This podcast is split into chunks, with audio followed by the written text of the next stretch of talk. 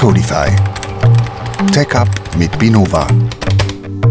Hallo und herzlich willkommen zu unserer vierten Folge von Decodify, Tech Up mit Binova. Heute wollen wir uns ein Thema anschauen, was wir in unserer ersten Folge schon mal behandelt haben. Äh, wir wollten heute darauf aufbauen. Ravi, du weißt wahrscheinlich, wie der Titel der ersten Folge war? Das war doch damals das Einmaleins der Containerisierung. Das kleine Einmaleins genau. der Containerisierung war es, genau. So ist es gesehen. Dort haben wir uns, einfach, ich will es kurz umreißen, dort haben wir uns angeschaut, was genau ist ein Container, welche Vor- und Nachteile hat so ein Container und wie können wir eine Applikation containerisieren. Und wir als stolze CNCF-Member, also Cloud Native Computing Foundation Member, wollen heute einen Schritt weitergehen und diese Applikation, über die wir damals gesprochen haben, die hieß übrigens, ich lade meine Bilder bei rickyhoch.com, die wollen wir heute in die Cloud bringen. Das Thema heute lautet daher Cloud, bist du ready? Dann lass uns Native werden. Wir sitzen heute wieder in der etablierten Viererrunde hier mit einer leichten personellen Abwandlung. Ricky ist leider in Ferien, seinen wohlverdienten Ferien. Ähm, an dieser Stelle viel Spaß in, in deinen Ferien. Und stattdessen sitzt heute unser bärtiger Mitarbeiter Frederik hier. Frederik, vielleicht willst du kurz ein paar Sätze über dich erzählen? Ja, gerne. Hi, ich bin Frederik.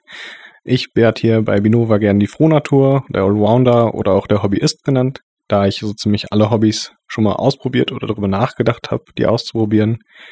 Ob es jetzt im Cloud-Bereich, in DevOps oder ob es um Bierbrauen, ähm, Käseherstellung oder Brotbacken geht, habe ich so ziemlich alle schon mal gemacht oder mach's noch. Genau. Das hört sich interessant an. Also Bier und Brot würde ich gerne ausprobieren. ich bringe nächstes Mal was mit. Alles klar. Ähm, zu seiner Rechten und in unserer Mitte sitzt Raffi. Ja, hallo miteinander. Freut mich wieder dabei zu sein können. Raffi, unser, unser, unser Tech-Up-Krake. Genau. Links von mir sitzt unser jonglierender Post-it-Architekt Tom. Genau, hallo zusammen. Und last but not least, mein Name ist Stefan und ich darf hier heute der unwissende Moderator sein, der seine Fragen hier an dieses hochkarierte Expertenteam stellen darf. Ich will auch gar nicht viel Zeit jetzt verdrödeln und direkt mit der ersten Frage starten. Und zwar Freunde und Bekannte von mir erzählen mir immer, sie laden ihre Bilder und Dateien, laden sie in die Cloud. Was bedeutet denn jetzt eigentlich der Begriff Cloud? Ja, da stiege ich doch gerade mal am besten ein. Für den durchschnittlichen Laie ist die Cloud tatsächlich assoziiert mit dem Gedanken, dass man irgendwo Bilder hochladen ich persönlich auch als Early Adapter schon mit weiß nicht, 14, 15 dürfen meine Bilder vom Sommercamp irgendwo auf Dropbox hochladen und dann mit meinen Freunden sharen, wo ich wieder heimgekommen bin. Und ich glaube, der Gedanke zu Cloud ist noch bei vielen Menschen in den Köpfen so. Und es ist nicht komplett davor wegzudenken. Also ich persönlich nutze heute noch auch auf Google zum Beispiel die Google Docs als Programm, wo irgendwo im Web läuft und für mich ist das irgendwie immer noch die Cloud. Genau abstrakter oder eine abstraktere Definition für Cloud ist sicher, dass man Ressourcen übers Internet abfragt und die dann entsprechend nutzt, wobei es egal ist, wo man sich selber befindet. Das heißt, im Rafis im Beispiel von der Dropbox kann ich eigentlich überall vor der Welt aus auf meine Fotos zugreifen, weil die in der Cloud liegen und ich übers Internet dort drauf komme. Jetzt ist ganz wichtig zu unterscheiden zwischen Cloud Storage, das ist das Beispiel, wo Raffi gebracht hat, Bilder bei Dropbox hochladen, das assoziiert man im privaten Sektor meistens direkt mit Cloud. Und auf der anderen Seite Cloud Computing. Das ist meistens das, was man im, im Business- oder Enterprise-Sektor für Cloud versteht. Bei Cloud Computing steht wirklich Computing, also Rechenleistung oder ähnliches im Vordergrund. Sprich, es gibt irgendwo eine Instanz, die läuft, die hat einen Prozessor, die hat Arbeitsspeicher und ähnliches, wo genutzt werden kann, um irgendwelche Aufgaben abzuarbeiten, Probleme zu lösen oder ähnliches.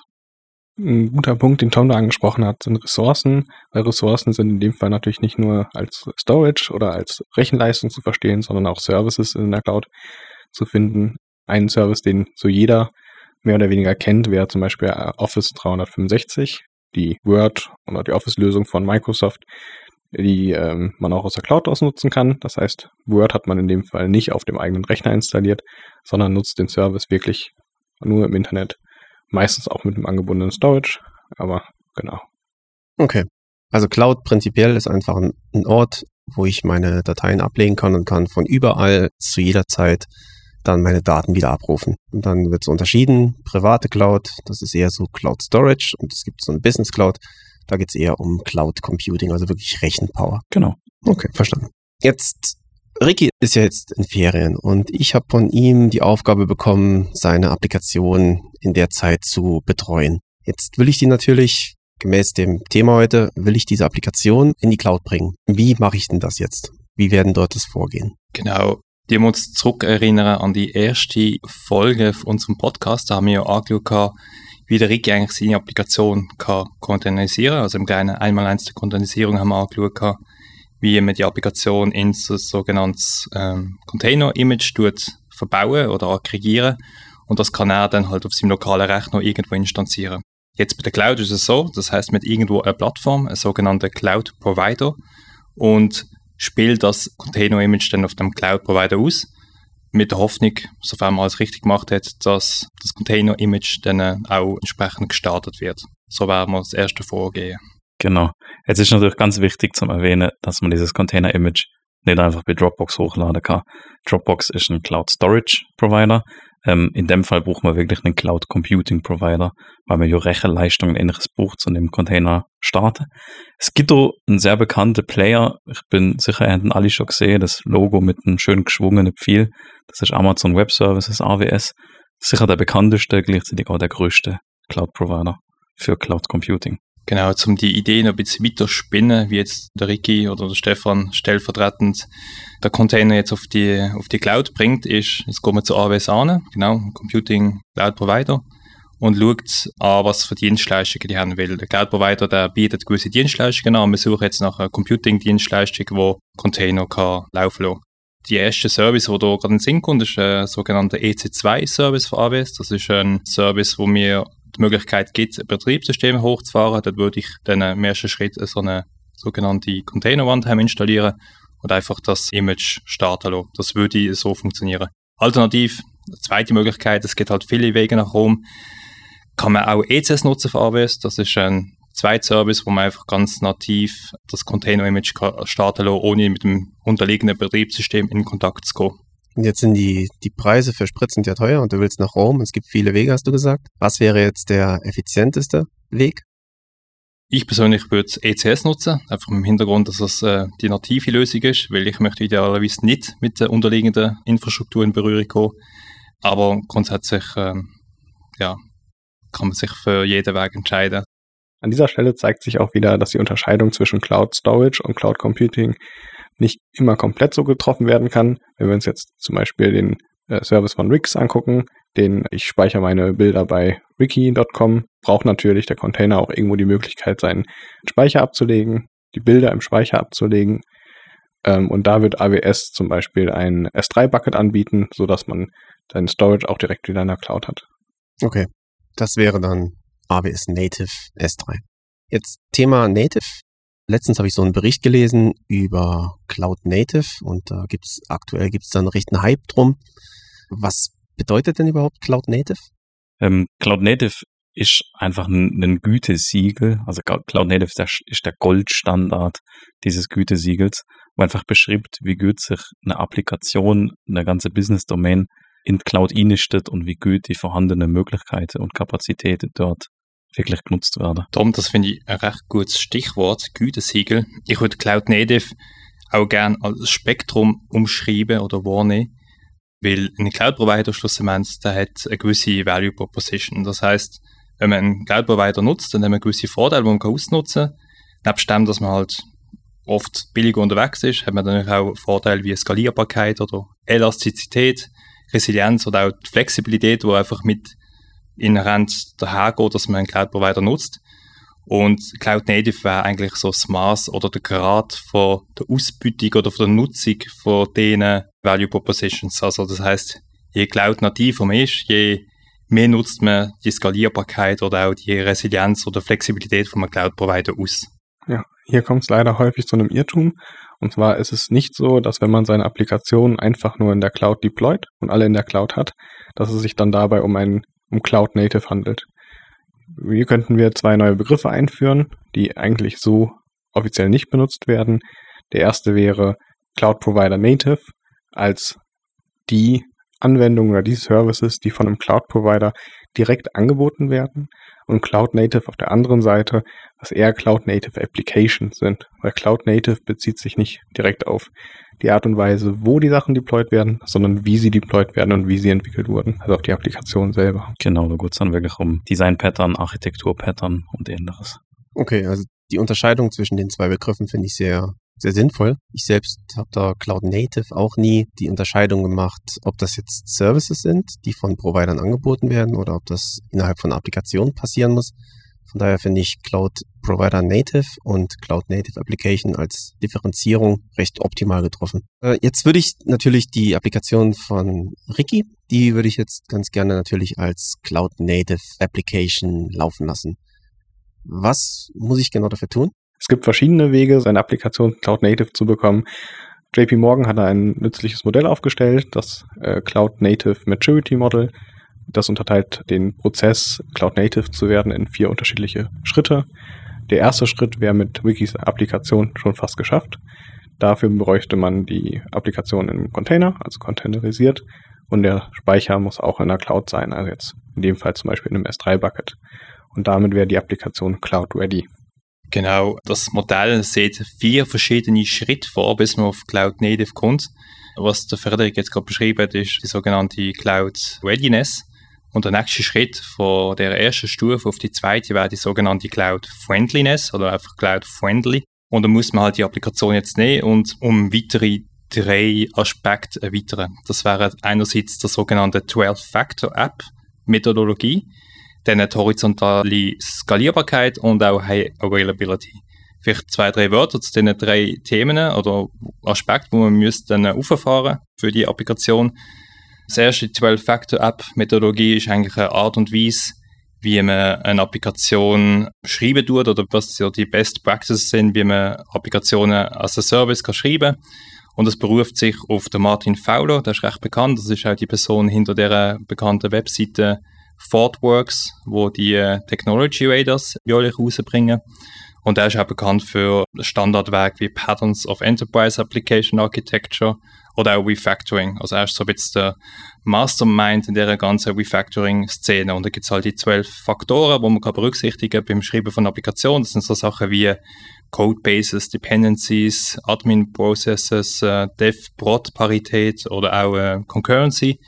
Und das sind einfach Sachen, die man beim, bei der Entwicklung kann berücksichtigen kann. Das haben wir einerseits einen Aspekt, wo Cloud Friendliness fördern Der zweite wäre die horizontale Skalierbarkeit. Das heißt, man möchte dafür sorgen, dass die Applikation nicht nur in einer Instanz, sondern in multiplen Instanzen vorhanden ist auf der Produktion. Das heißt, die äh, Lastverteilung, die äh, verteilt sich dann auf alle verschiedenen Instanzen und in der Summe sorgt dann das für High Availability. Das heißt, wenn mehr Traffic draufkommt, dann äh, wird das entsprechend auf die verschiedenen Instanzen verteilt und das ist ausfallsicherer als vorher.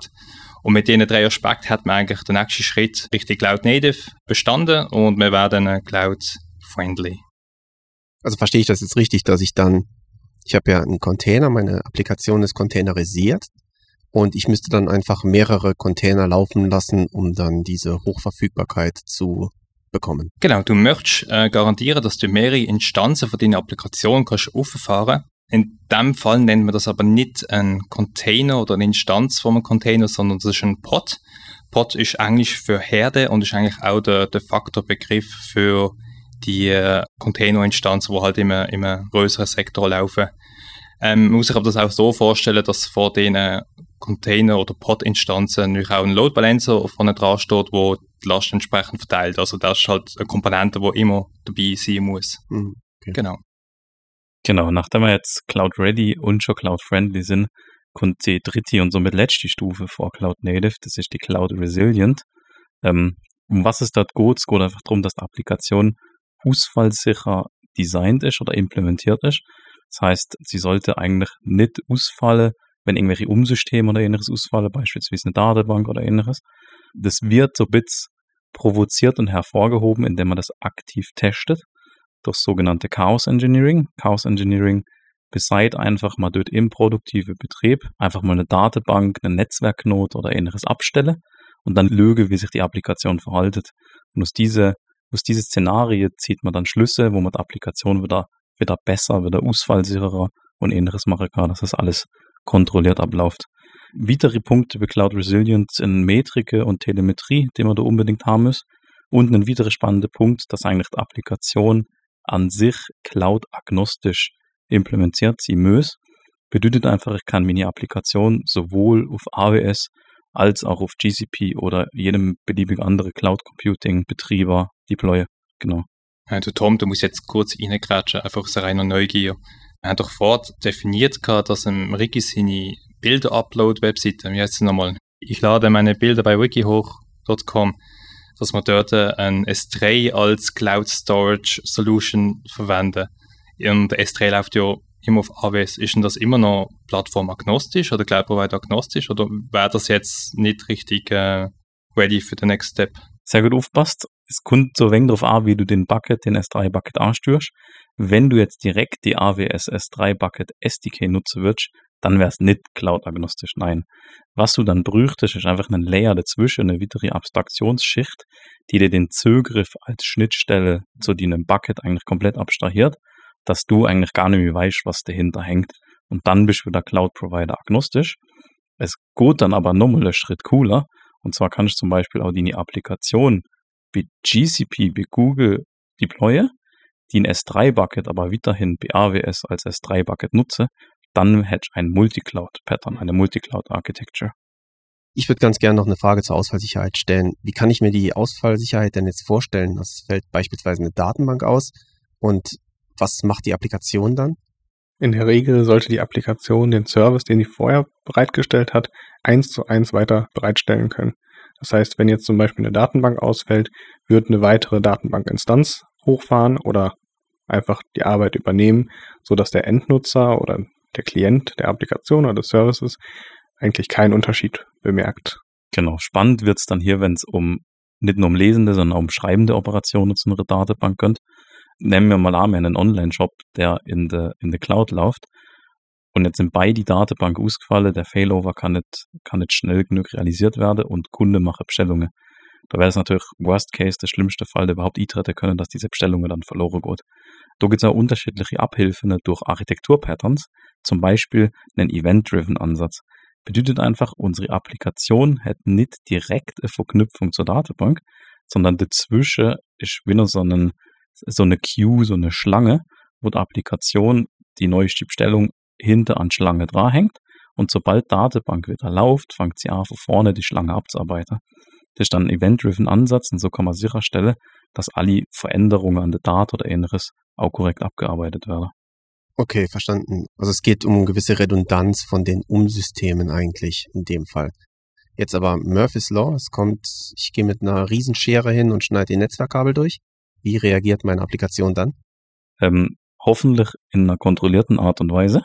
Das ist nämlich genau das, was du durch Chaos Engineering und ähnliches garantieren willst, dass du zu jeder Zeit weißt, wie die Applikation zu reagieren hat und dass sie dann zum Beispiel in einer kontrollierten Art und Weise dem Benutzer eine Fehlerseite anzeigen kann oder bestimmt die Transaktionen vorhaltet oder ähnliches. Es muss einfach alles immer kontrolliert und äh, super verstattet gehen. Der nächste Schritt, um dann wirklich Cloud Native zu werden, der beschäftigt sich dann mit der Applikation, weil jetzt haben wir uns die Umsysteme angeguckt und haben die so reliable wie möglich ähm, designt, aber die Applikation steht ja immer noch im Zentrum, wahrscheinlich als ein großer Monolith.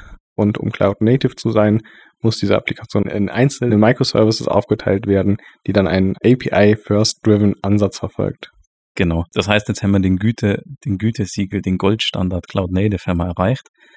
Ich will jetzt niemandem der Spaß drauf verderben und auch gar nicht irgendwie den Miesepeter raushängen Aber wichtig zum Wissen ist eigentlich, dass das Erreichen von dem Cloud Native Level meistens mit einer kompletten Neuentwicklung der kompletten Applikation Hand in Hand geht, sage ich mal. Ich würde behaupten, die, die ersten paar Levels kann man recht einfach erreichen, aber für Cloud Native braucht es meistens eine komplette Neuentwicklung von der Applikation, dass man genau diesen Microservice-Ansatz und diesen API-First-Ansatz überhaupt erreichen kann. Hier hat sich über die letzten Jahre aber sehr viel getan. Es gibt die Cloud Native Computing Foundation, die ähm, eine Landscape zur Verfügung stellt, auf der sehr viele Microservices äh, oder sehr viele Applikationen zu finden sind, die viel Business-Logik übernehmen können. die für viele Anwendungsfälle äh, schon eine Lösung bereitstellen. Und dadurch, dass man sowieso in Richtung Microservices geht, muss man da das Rad Gott sei Dank nicht mehr neu erfinden überall. Puh, das hört sich für mich nach echt viel Arbeit an. Ähm, ich glaube, ich warte dann doch auf die Rückkehr von, von Ricky. Die Zeit, die es dort wahrscheinlich jetzt braucht, um seine Applikation zu, zu refactoren, die bleibt mir jetzt nicht. Und ich will selbst auch mal noch in Urlaub. Ja, also ich würde auch vorschlagen, nicht jetzt das direkt übernehmen und auf der Wiki warten, weil genau so Sachen, wie Tom erwähnt hat, mit ähm, Re-Engineering, ich meine, das ist ein Lift-and-Shift-Projekt, wo man dann ein Refactoring betreibt, also Lift and Shift, ein Refactor and Redesign and Replatform. Und das sind halt Sachen, wo relativ viel Aufwand und auch Expertise, also Know-how brauchen. Das heißt, es sind Leute gefragt, wo, wo wissen genau, wo man muss Hand anlegen und maßgeschneidert eigentlich eine Lösung können zusammenbrauen. Äh, vielleicht ein komplementärer Ansatz zu dem ganzen Cloud Nativeness, wo wir es angesprochen haben, sind auch Konzepte wie jetzt DevOps und allgemein so ein bisschen Kulturshift, wo muss stattfinden, dass überhaupt Cloud Nativeness kann gelebt werden vom Unternehmen. Das sind aber Themen, wo wir, glaube für den heutigen Podcast nicht können aufschneiden und vielleicht uns mit aufheben für einen späteren Folgepodcast. Aber ich habe vorhin gehört, Freddy hat erwähnt, API First Design oder API First Ansatz. Und ich finde vielleicht noch eine kleine Anekdote einbauen, einfach weil es besonders gut ins Thema reinpasst und auch ein bisschen der Weg zeichnet, wie es zu Cloud-Provider wie, also hochkarätigen Cloud-Provider wie AWS gekommen ist. Genau. Die Anekdote beruft sich auf das sogenannte Jeff Bezos-Mandat. Das ist äh, so eine Tech-Legende aus dem Jahr 2002, wo der damalige CEO und Gründer von Amazon, Jeff Bezos, ein Mail an all seine Mitarbeiter verschickt hat und sie aufgefordert hat, sie hätten doch bitte etwas Neues umzusetzen, sonst werden sie gefeuert.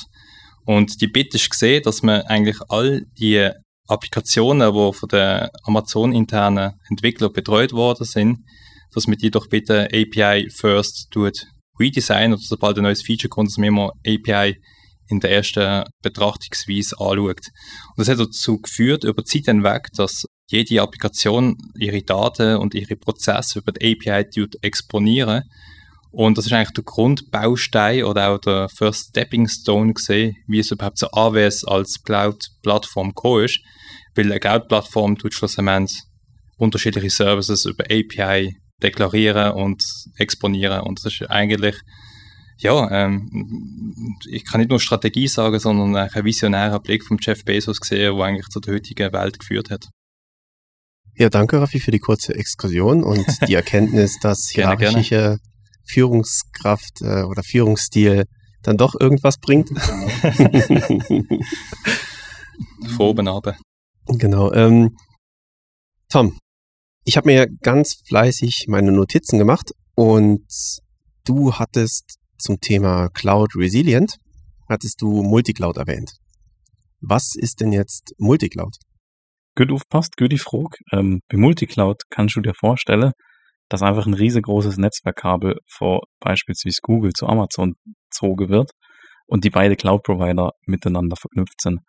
Was du einfach machst, du setzt dich nicht nur auf einen Cloud-Provider, sondern eigentlich auf mehrere Pferde und kannst dann die Applikation so wie du willst verteilen, die unterschiedlichsten Vorteile für unterschiedlichste Cloud-Provider nutzen oder auch do wieder für Ausfallsicherheit sorgen, indem du einen sogenannten Failover, zum Beispiel wenn Amazon ausfällt, sofort zu Google machen kannst. Ein weiterer Aspekt, den ich auch gerne möchte erwähnen, ist, dass du bei Single Cloud auch spätestens bei Multicloud eigentlich ein neues Paradigma musst verwenden, das sogenannte Paradigma von Infrastructure as Code. Das heißt, wenn du so eine Plattform jetzt AWS oder GCP oder auch äh, Azure möchtest nutzen, das heißt, du willst nicht immer alles jedes Mal neu zusammenklicken im GUI von AWS, sondern du willst es irgendwie anders programmatisch hinterlegen. Und das kannst du deklarativ in einer Codebase hinterlegen mit einem IRC-Tool, wie zum Beispiel HashiCorps Terraform. Das ist auch zum Beispiel ein Tool, das auf der CNCF Landscape figuriert. Und mit dem kannst du eigentlich deine Cloud-Provider-Ressourcen bespielen, ausrollen und eigentlich provisionieren. Und wenn es der Fall kommt, jetzt im Fall von Multicloud, dass du jetzt einen Provider aus irgendeinem Grund doof findest oder auf zu teuer geworden ist und du willst jetzt auf der zweite gehen oder du willst irgendeine Ressource vom einen auf den anderen bringen, weil sie ist gerade irgendwie in dem Moment besser beschaffen, Und das heißt, es gehört auch zum guten Ton, dass man so eine Infrastructure as Code Tool dort verwenden. Was wiederum auch damit zu tun hat, dass die verschiedenen Cloud Provider äh, eine gewisse API Äquivalenz voraussetzen, dass die Ressourcen ähnlich bespielt werden vom einen wie der andere. Aber das ist eine grundsätzliche leichte Tendenz zum Beobachten. Okay. Ja, super. Also ich denke, die grundlegenden Fragen zu Cloud und Cloud Native sind für mich damit beantwortet. Da wir jetzt wirklich über viele Sachen gesprochen haben, würde ich ganz gerne noch einmal kurz für unsere Zuhörer auch eine kleine Zusammenfassung geben, über was wir gesprochen haben. Also wir haben uns heute die Cloud angeschaut. Was ist überhaupt eine Cloud? Also ein Platz, der oder ein Ort im Internet, wo man von überall drauf zugreifen kann, um seine beispielsweise Dateien oder Bilder abzurufen. Es wird unterschieden zwischen privater Cloud, was eher Richtung Cloud Storage, also Dropbox geht, oder auch Business Cloud, wo man eher von Cloud Computing redet, wenn man seine Applikationen beispielsweise irgendwo deployen will. Wir haben uns angeschaut, was ist notwendig, um eine Applikation in die Cloud zu bringen. Also man braucht einen Provider, einen Cloud Computing Provider wie beispielsweise AWS, der uns eine entsprechende Plattform zur Verfügung stellt, wie beispielsweise ein EC2 und man muss Filesysteme ersetzen durch Cloud Native Services, wie beispielsweise jetzt ein S3 in dem Fall. Dann haben wir uns angeschaut, was, was ist genau Cloud Native. Cloud Native ist einfach ein Gütesiegel und das sagt, wie gut nutzt meine Applikation die Möglichkeiten, die, die Cloud-Bereiche zu nutzen, gerade äh, Skalierbarkeit, Elastizität, Resilienz und Flexibilität. Wir haben in dem Zug zwei neue Begriffe definiert. Einmal Cloud Provider Native. Das sind einfach die Native Services, die von einem Provider angeboten werden, wie beispielsweise ECS. Und es gibt die Cloud Native Applikation. Da geht es darum, Design und Architektur von einer Applikation wird ähm, eigens für die Cloud dann entwickelt. Und hier gibt es ein bestimmtes Vorgehen. Es gibt so vier Stufen, mit denen man diese Readiness eigentlich, also diese Cloud-Nativität dann eigentlich erreichen kann. Das ist einmal dann Cloud Ready. Da geht es darum, die Applikation zu containerisieren und auch kein Filesystem zu nutzen oder Cloud-native Services zu benutzen. Dann gibt es Cloud Friendly, da geht es um die 12-Factor-App und High Availability. Dann kommt Cloud Resilient, da geht es eher so um Testing und Ausfallsicherheit. Und letztendlich kommt dann die Cloud Native, dort achtet man dann auf Microservice-Architektur und den API-First Design-Ansatz. Genau, und letztendlich haben wir uns noch angeschaut, Multicloud, was ist Multicloud? Man setzt einfach auf mehrere Pferde, also Nutzen verschiedener Cloud-Provider. Und ganz wichtig, wenn man Multicloud nutzt, sollte man Infrastructure as Code nutzen, um seine Ressourcen auf allen beliebigen Cloud-Providern automatisiert anlegen zu können. Perfekt, sehr gefasst. Dankeschön. Sehr gerne. So. Ich danke euch. Ganz zum Schluss kommen wir wie immer zu unserem Off-Topic. Es geht dabei um eine Frage, die jetzt nicht unbedingt was mit der Technik zu tun hat. Heute in unserem Fall hat sie mit Sport zu tun. Oh. Es ist ja jeder sportbegeistert. Die Frage, die ich mir dort jetzt ausgedacht habe, ist relativ alltäglich. Und zwar will ich gerne wissen, wie heißen denn die Einkerbungen in einem Golfball? Und ich würde starten mit Tom. Krater. Ich glaube, das sind Dellen. Frederik sagt Dellen. Raffi? Ähm, Curvatures. Okay, das ist alles falsch. Schade. Ja, wir sind nicht so die Golfer, Stefan. ja. Okay. Wir verdienen zu genug. Nein, wir verdienen zu wenig, will ich sagen. Wir haben hier auch noch äh, Philipp von der Sprecherbude sitzen übrigens, der uns hier bei der Aufnahme begleitet. Vielleicht weiß er es. Keine Ahnung. er sagt auch keine Ahnung. Okay. Also die Einkerbungen heißen Dimples. Und Dimples. die Einkerbungen, die sind dazu da, um die Wirbelbildung während des Flugs zu verhindern und damit die Flugbahn zu stabilisieren. Und in so einem Golfball ist je nach Hersteller und Größe gibt es dort 300 bis 450 Dimples. Wow. Spielst du Golf, Stefan? Nein.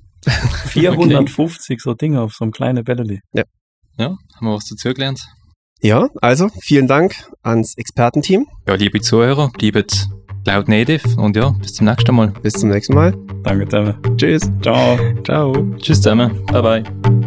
Solltet ihr Ideen oder Verbesserungsvorschläge haben oder auch wenn wir mal was Falsches erzählt haben, so würden wir uns über euer Feedback freuen. Dies könnt ihr uns entweder direkt per Mail an decodify.binova.com oder über unsere Homepage binova.com slash decodify zukommen lassen.